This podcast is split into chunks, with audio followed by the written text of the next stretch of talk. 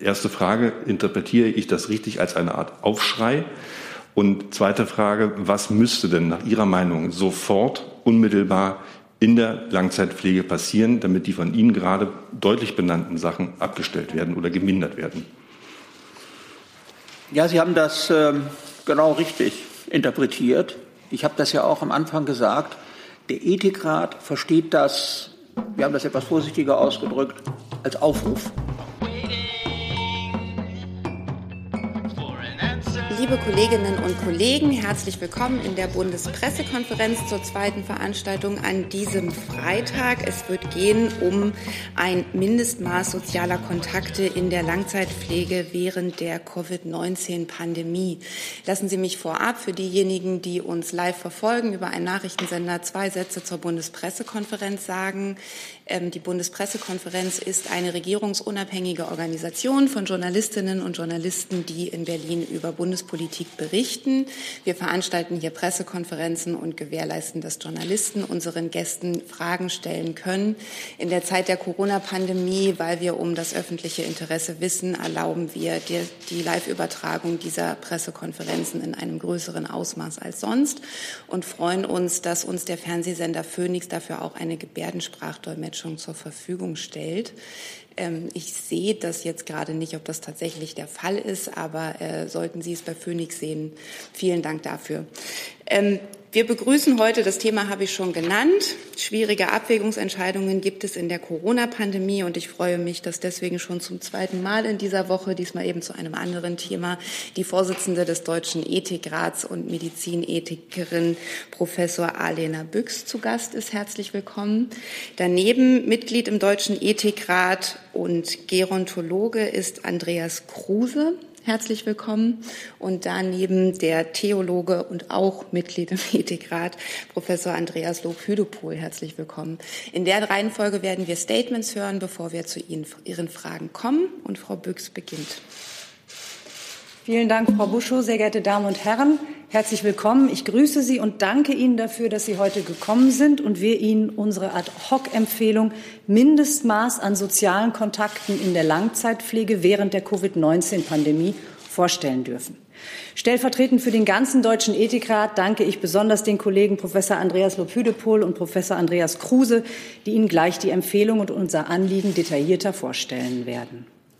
Wir befinden uns dieser, dieser Tage in einer herausfordernden Situation. Zwar gibt es viel Hoffnung und Lichter am Ende des Tunnels dieser Pandemie. In den kommenden Tagen erwarten wir den Beginn von wirksamen Impfungen, gerade auch von Menschen in Einrichtungen in der Langzeitpflege. Und das gibt Zuversicht. Und dennoch muss uns klar sein, dass es noch eine ganze Weile dauern wird, bis die Impfungen Effekte auf die Pandemie haben. Allein schon deswegen, weil wir nicht genug Impfstoff haben für alle, die sich impfen lassen wollen. Es werden also weiterhin Maßnahmen notwendig sein, um die Pandemie einzudämmen. Und gerade in diesen Tagen, in denen viele sehr einschränkende Maßnahmen gelten, in denen wir auf ein Weihnachten und auf einen Jahreswechsel im kleinen Kreis zugehen, richten wir vom Deutschen Ethikrat den Blick auf den Bereich der Langzeitpflege. Die Langzeitpflege stellt einen besonderen ethischen Brennpunkt in dieser Pandemie dar. Denn zum einen haben Menschen in Einrichtungen der Langzeitpflege mit das höchste Risiko, an Covid-19 zu versterben. Zugleich sind sie ganz besonders von den Folgen bestimmter Maßnahmen betroffen. Das Gebot physischer Distanz gehört zu den zentralen und wichtigen Schutzmechanismen in der Pandemie. Das ist keine Frage. Allerdings stellen sich besondere Herausforderungen in bestimmten gesellschaftlichen Bereichen und dazu gehört die Langzeitpflege. Hier wächst die Gefahr von Isolation, verringerter sozialer Teilnahme und einer erheblichen Verschlechterung der Gesundheit.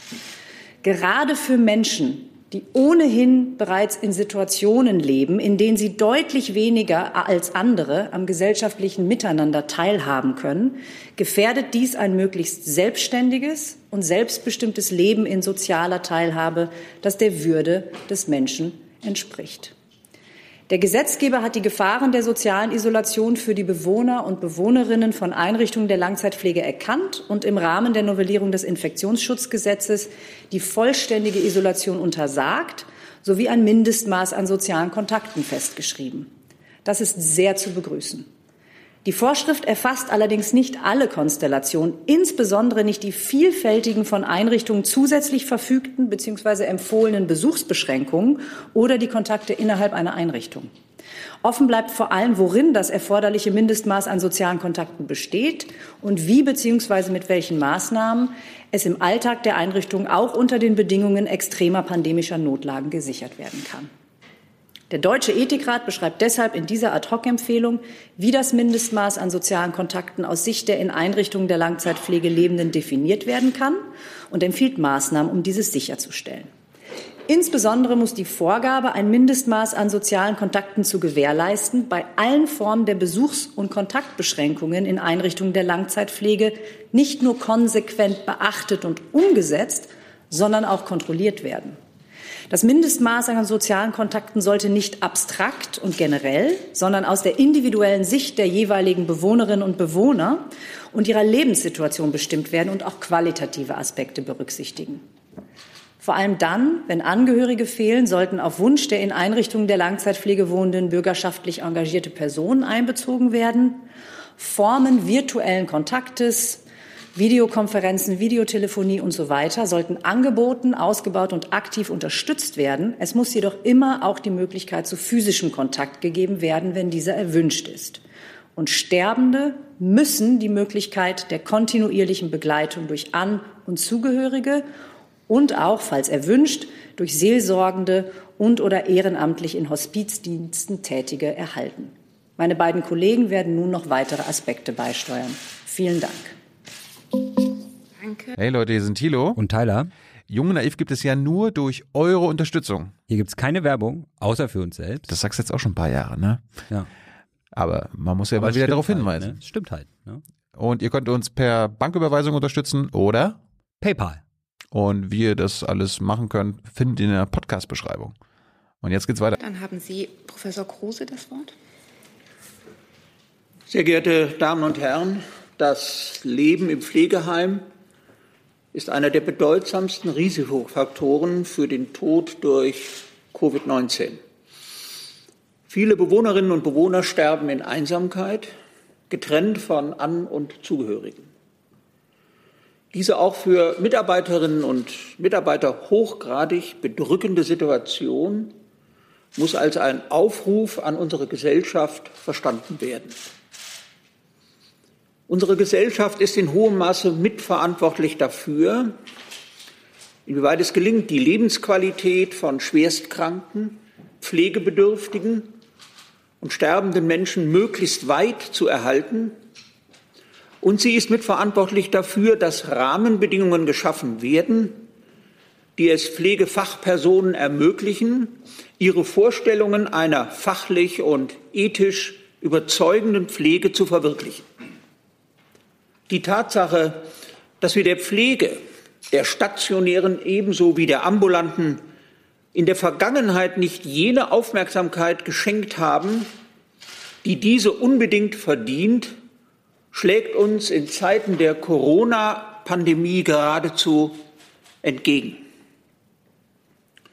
Auch wenn die Mitarbeiterinnen und Mitarbeiter in Pflegeheimen Maximales leisten, die Sorge von Bewohnerinnen und Bewohnern, sich selbst oder andere der dort Lebenden oder Tätigen infizieren zu können, ist unübersehbar. In Einrichtungen verändert sich allmählich die Grundstimmung von Gepflegten und Pflegenden. Die möglichen Gefahren für das eigene Leben und das Leben anderer Menschen bestimmen immer stärker den Alltag. Dieser Aspekt muss in öffentlichen Diskursen im Auge behalten werden. Es muss immer auch darum gehen, die seelisch-geistigen Kräfte aller alter Menschen sowie die besonderen Leistungen der in der Pflege Tätigen zu würdigen. Dies gilt für den stationären ebenso wie für den ambulanten Bereich. Wenn von einem Mindestmaß an Kontakten gesprochen wird, dann sind sowohl die Kontakte innerhalb eines Hauses als auch jene zwischen Bewohnern und Besuchern in den Blick zu nehmen. In Bezug auf die Kontakte innerhalb des Hauses sind Angebote zur körperlichen, kognitiven, kommunikativen, emotionalen und ästhetischen Aktivierung von größter Bedeutung. Unter Beachtung der Hygieneregeln müssen Gruppenangebote vorgehalten werden, die sich positiv auf Fertigkeiten, Wohlbefinden und Kompetenz der Bewohnerinnen und Bewohner auswirken. Auf solche Angebote darf keinesfalls verzichtet werden. Es müssen, und dies wird in der Stellungnahme, in den Empfehlungen ausdrücklich betont, auch externe Kräfte gewonnen werden, die über Fachkenntnisse verfügen. Sie müssen für ihr Engagement ausreichend entlohnt werden. Wenn zum Beispiel ehemalige Mitarbeiterinnen und Mitarbeiter, ehrenamtlich Tätige oder zum Beispiel Studierende aus medizinisch-pflegerischen beziehungsweise sozialen Fächern gezielt angesprochen werden, so trifft man auf eine hohe Engagementbereitschaft. Das können wir schon heute vielfach beobachten. Die Besoldung muss über die Pflegeversicherung erfolgen, denn Aktivierung ist ein zentrales Leistungselement der Pflegeversicherung. Mit Blick auf die Kontakte zu Besucherinnen und Besuchern ist zu beachten, Mindestmaß ist nicht allein eine quantitative, sondern auch und vor allem eine qualitative Größe. Es muss sichergestellt sein, dass die in einer Pflegeeinrichtung Lebenden darüber mitentscheiden, welche Personen zu Besuch kommen sollen. Vorstellungen in Bezug auf Häufigkeit von Kontakt, Anzahl der Kontaktpersonen und spezifische Kontaktformen, hier sind vor allem Art und Intensität des emotionalen Austauschs zu beachten, variieren von Person zu Person, von Lebenssituation zu Lebenssituation. Der persönlich erfüllende und anregende Kontakt, verbunden mit unterschiedlichen, von Person zu Person variierenden Arten der Nähe, beeinflusst Lebensqualität, Wohlbefinden, seelische und körperliche Gesundheit zutiefst. Es sind nach Auffassung des Deutschen Ethikrates alle Ressourcen zur Verfügung zu stellen, die Heime benötigen, um regelmäßige, von den Bewohnerinnen und Bewohnern gewünschte Besuche zu ermöglichen und zugleich ein ausreichendes Maß an Sicherheit vor Infektion zu bieten. Hier sind vor allem engmaschige Testungen zu nennen. In besonderem Maße gilt dies für schwerstkranke und sterbende Bewohnerinnen und Bewohner. Die Verarbeitung schwerer Krankheit das sich Einstellen auf den herannahenden Tod ohne kontinuierliche Kontakte mit nahestehenden Menschen heißt, diese Menschen im Heim in einer Grenzsituation völlig alleine zu lassen. Das ist ethisch wie fachlich ein Unding. Dies ist für die in einer Einrichtung Beschäftigten ebenso wie für An- und Zugehörige der dort Lebenden eine unerträgliche Erfahrung. Sehr geehrte Damen und Herren, die Pandemie zeigt uns, wie umfassend die Anforderungen an eine fachlich und ethisch anspruchsvolle Pflege sind. Sie zeigt uns, dass wir ungleich mehr in die Arbeitsbedingungen von Pflegefachpersonen investieren müssen, im stationären ebenso wie im ambulanten Bereich. Und dies heißt auch, wir müssen uns als Gesellschaft zur besonderen Verantwortung für Menschen bekennen, bei denen eine besondere Verletzlichkeit besteht. Ich greife hier ausdrücklich das Wort des Bundestagspräsidenten, das er gestern getan hat, auf. Herzlichen Dank für Ihre Aufmerksamkeit. Danke. Und dann Herr Lob Hüdepol. Ergänzen Sie noch. Meine sehr verehrten Damen und Herren, die Bestimmung wie auch die Gewährleistung des Mindestmaßes an sozialen Kontakten in der Langzeitpflege berührt unmittelbar das würdevolle Leben der Bewohnerinnen und Bewohner. Genau darin liegen die ethische Brisanz und auch der Grund, weshalb der Deutsche Ethikrat sich dieses Problems in einer eigenen Ad-hoc-Empfehlung zu diesem Zeitpunkt annimmt. Auch in einschlägigen Rechtskörpern finden sich entsprechende Bezüge, etwa im Sozialgesetzbuch 11, das die Pflegeversicherung regelt. Es sieht vor, dass eine Pflege gefordert und gefördert werden muss, die der Würde des Menschen entspricht, oder aber die Behindertenrechtskonvention, die das starke Gefühl der Zugehörigkeit zur menschlichen Gemeinschaft als konkreten Erfahrungsraum von menschlicher Würde versteht. Das Gebot der physischen Distanz ist zweifellos ein wichtiges Instrument, eine Ansteckung mit dem SARS-CoV-2-Erreger zu verhindern und, darum geht es ja, schweren oder gar tödlichen Krankheitsverläufungen entgegenzuwirken.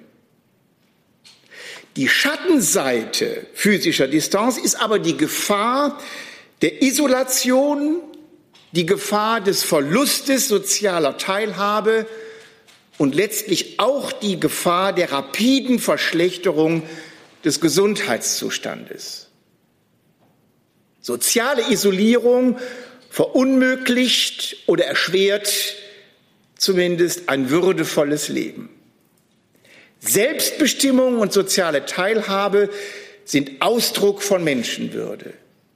Selbstbestimmung heißt, selbst zu bestimmen, mit welcher Person man wenigstens ein Mindestmaß an physischem Kontakt aufrechterhalten will.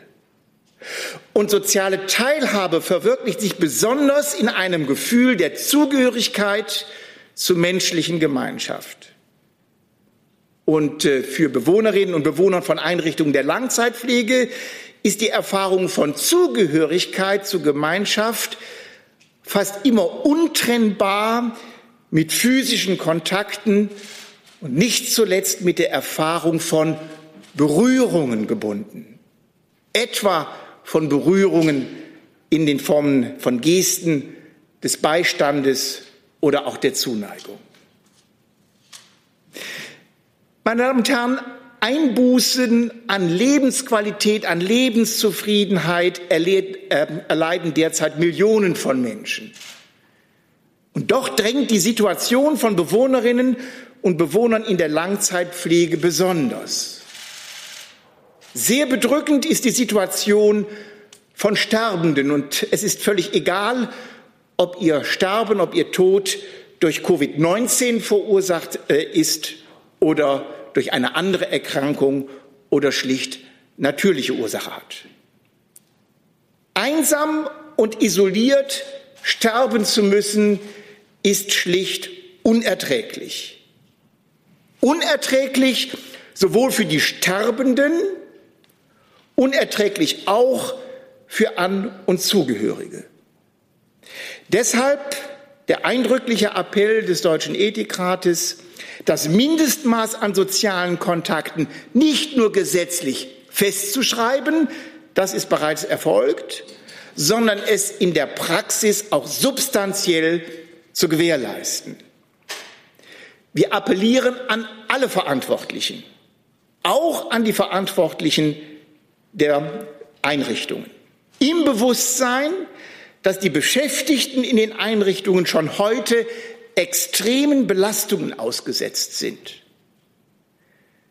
Meine Damen und Herren, Kontaktverbote sind keine Disziplinierungsmaßnahmen herzloser Einrichtungsleitungen. Kontaktverbote sind oftmals Ausdruck höchster Not, um schwerwiegende und tödliche Krankheitsausbrüche in der Langzeitpflege zu verhindern. Deshalb empfiehlt der Deutsche Ethikrat neben umfangreichen, leicht zugänglichen und kostenfreien Teststrategien für An- und Zugehörige das Mindestmaß an physischen Kontakten auch durch bereits geschulte, durch qualifizierte Ehrenamtliche und Freiwillige zu gewährleisten. Damit werden nicht nur Selbstbestimmung und soziale Teilhabe der Bewohnerinnen und Bewohner gefördert, sondern zumindest mittelfristig auch professionelle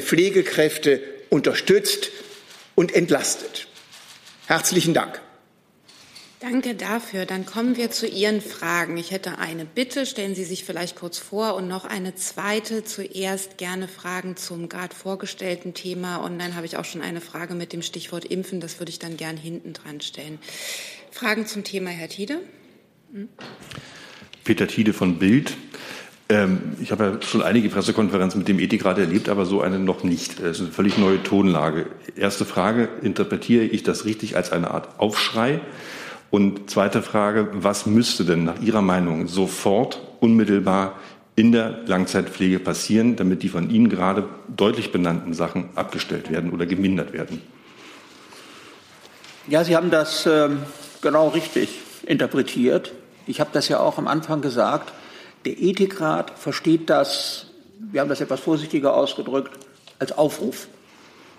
Und ich hatte ja auch am Schluss gesagt, es geht uns in der Tat darum, die Gesellschaft für Anforderungen zu sensibilisieren, die ja vor allen Dingen besonders verletzliche Menschen, das sind ja Menschen in der Pflege, an uns bzw. an die Gesellschaft richten. Also von daher ist das in der Tat ein Aufruf und wir sagen auch ausdrücklich, wir haben über Jahre, vielleicht sogar auch über Jahrzehnte, der Pflegebeauftragte der Bundesregierung hat das ja ausdrücklich auch mal so formuliert, die Pflege vernachlässigt. Und das wird uns jetzt besonders deutlich, wo wir merken, mit welch hohen Anforderungen Pflege von Pflegebedürftigen, von Schwerkranken, von Demenzkranken, von Sterbenden verbunden ist.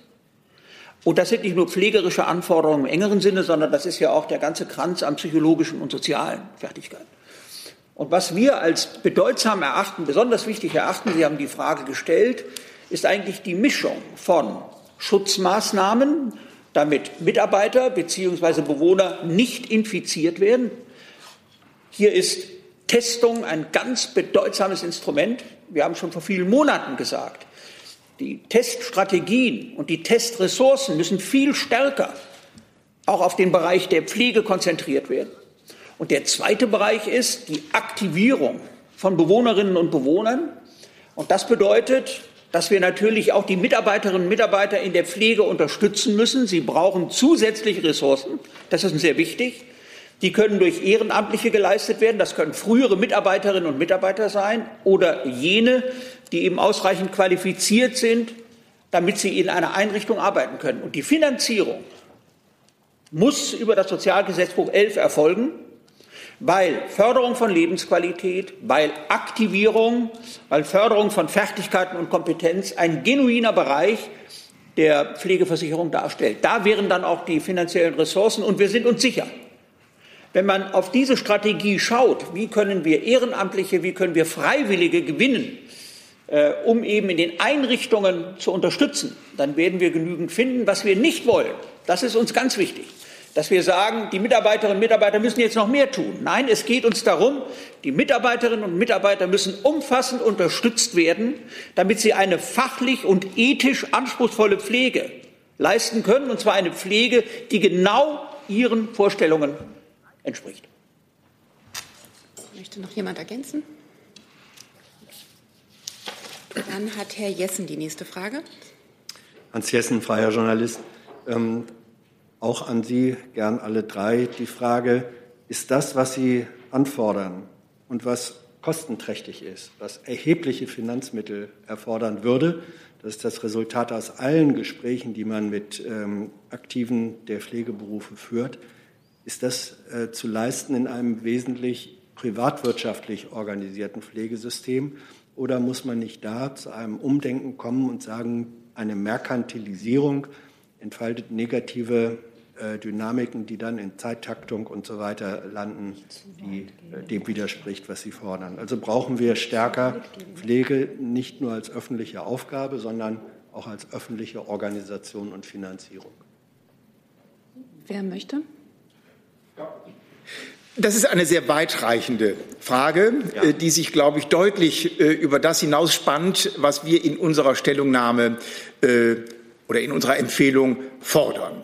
Äh, ob diese Empfehlung äh, unbedingt den Kostenrahmen, den wir ohnehin momentan besitzen, sprengt, möchte ich mit einem kleinen Fragezeichen versehen, äh, weil die Maßnahmen, die wir empfehlen, nicht kostenneutral, aber doch verglichen mit dem, was an Kosten in der Pandemie insgesamt besteht, doch sehr bescheiden ausfällt, denn es entstehen zunächst mal Kosten für Teststrategien, die ohnehin geboten sind, schon um sozusagen den Bewohnerinnen und Bewohnern wie auch den Beschäftigten Schutz angedeihen zu lassen. Das ist also unabhängig von dieser Frage.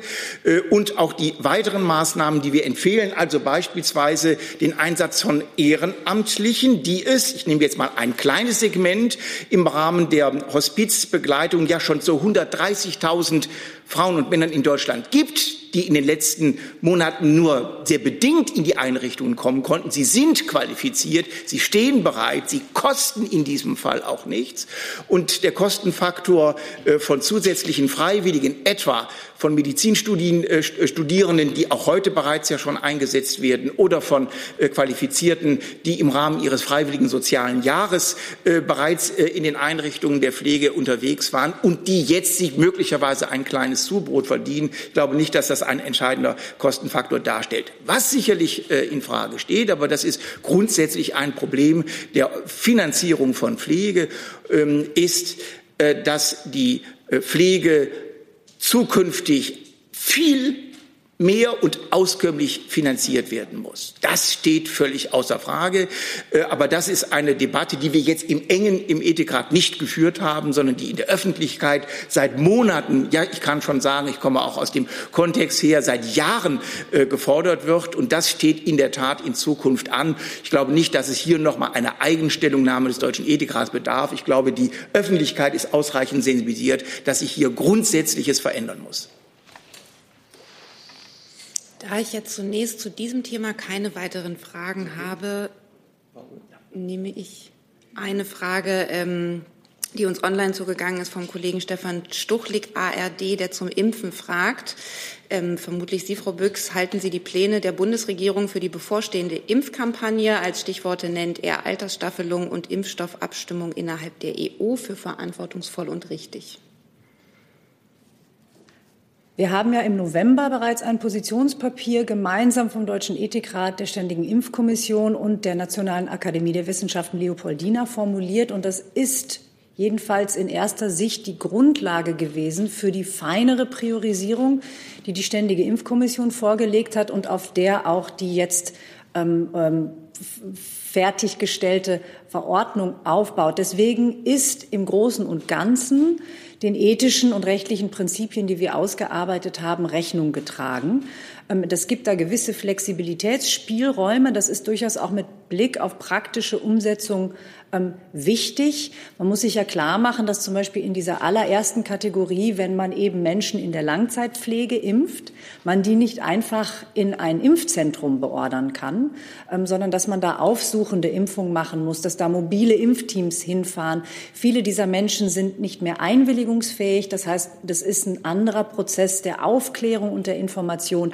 Da gibt es also unterschiedliche Bedürfnisse und Bedarfe und entsprechend auch unterschiedliche Geschwindigkeiten wie das in dieser allerhöchsten Kategorie ähm, funktionieren kann. Und ich denke, das ist wichtig, dass das lokal auch gut umgesetzt wird. Hey Leute, Thilo hier. Unsere naive Arbeit in der Bundespressekonferenz und unsere wöchentlichen Interviews, die sind nur möglich, weil ihr uns finanziell unterstützt. Und damit das so bleibt, bitten wir euch, uns entweder per Banküberweisung oder PayPal zu unterstützen. Weitere Infos findet ihr in der Podcast-Beschreibung. Danke dafür. Danke. Gibt es Herr Jessen dazu? Sie haben ja, direkt dazu. Äh, Frau Büchs, Sie sind ein wenig, glaube ich, der Frage ausgewichen, denn sie bezog sich ja erkennbar darauf, dass das, was der Gesundheitsminister jetzt sozusagen als dreistufige Priorisierung vorlegt, doch ein Stück weit abweicht von den eigentlich fünf Stufen, die die STIKO und ich glaube im Einverständnis mit dem Ethikrat vorgeschlagen hatte. Wie bewerten Sie das? Ähm, vielen Dank. Ich wollte der Frage nicht ausweichen. Ähm, danke, dass Sie noch mal nachhaken. Ähm, Insgesamt, ich habe es noch nicht im Detail geprüft, muss ich auch dazu sagen, aber insgesamt scheint sich an der Reihung als solcher nichts verändert zu haben. Das heißt, das ist einfach, sind sozusagen andere äh, Überschriften. Deswegen gehe ich davon aus, dass unser ethischer Rahmen da umgesetzt wurde.